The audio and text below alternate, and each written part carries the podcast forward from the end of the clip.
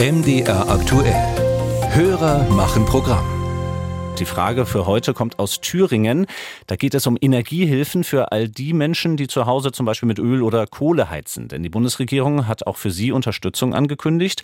Gestern haben Bund und Länder auch eine wichtige bürokratische Hürde dafür aus dem Weg geräumt. Aber nicht nur Falk Henkel aus Seißler wird festgestellt haben, dass das Ganze trotzdem noch dauert. Und Falk Henkel fragt deshalb, warum kann man Anträge für Heizmittel wie Öl, Pellets, Flüssiggas oder Kohle noch nicht stellen, Jan Breuer hat weiter nachgefragt. Was Falk Henkel festgestellt hat, hat vor allem zwei Gründe. Der erste ist simpel, es gibt keine Formulare, keine Plattform zum Antrag stellen. Denn, damit sind wir beim zweiten Grund, Bund und Länder mussten sich erst auf Auszahlungsregeln verständigen. Vielleicht der Reihe nach.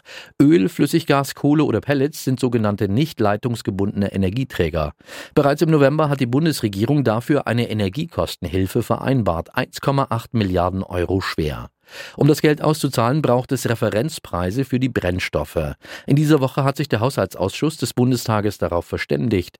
So liegt der Referenzpreis beispielsweise für einen Liter Heizöl inklusive Umsatzsteuer bei 71 Cent, für ein Kilogramm Pellets bei 24 oder für ein Kilogramm Kohle bei 36 Cent. Wichtig sind die Preise, denn daraus errechnen sich die Hilfen, die später ausgezahlt werden. Burkhard Vogel, Staatssekretär im Thüringer Umwelt- und Energieministerium, erklärt, wer alles auf finanzielle Unterstützung hoffen kann. Diejenigen sind berechtigt, deren Preis sich gegenüber einem bundesweit einheitlichen Referenzpreis verdoppelt hat. Und ähm, alles, was über diese Verdopplung hinausgeht, davon werden 80 Prozent ähm, über diesen Härtefallfonds erstattet. Die Entlastung greift im Zeitraum vom 1. Januar bis 1. Dezember 2022. Ein Rechenbeispiel. Ein Haushalt heizt mit Holzpellets und benötigt dafür zwischen Januar und Anfang Dezember 4000 Kilogramm bei einem Durchschnittspreis von 70 Cent pro Kilogramm.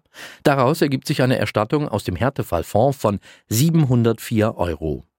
Allerdings müssen hierfür Anträge gestellt und Heizkosten per Rechnung nachgewiesen werden. In Wohngebäuden mit mehreren Parteien sind der oder die Vermieter für die Beantragung und Abwicklung zuständig. Wobei wir nun bei den Anträgen sind, die im Moment noch nicht gestellt werden können. Es fehlt dafür die gesetzliche Basis.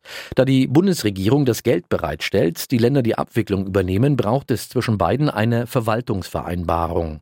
Juristisch wasserdicht müsse die sein, sagt Burkhard Vogel. Wir sind dabei, die Verwaltungsvereinbarung zwischen Bund und den Bundesländern jetzt abzuschließen. Dann muss die Verwaltungsvereinbarung noch durchs Kabinett, durchs Thüringer Landeskabinett. Dass die Ministerinnen und Minister zustimmen, reine Formsache. Burkhard Vogel rechnet damit, dass Anfang Mai die Anträge Antragstellung in Thüringen möglich ist. Dafür wird demnächst im Internet eine Plattform freigeschaltet. Der Link dorthin findet sich dann auf der Seite des Ministeriums. Das Verfahren ist rein digital, soll Bearbeitung und Auszahlung beschleunigen. Wann genau das Geld fließt aus dem Energiehilfefonds für nicht leitungsgebundene Heizmittel, auf ein Datum will sich dennoch niemand festlegen im Thüringer Ministerium für Umwelt und Energie. So schnell wie möglich heißt es als Antwort auf diese Frage.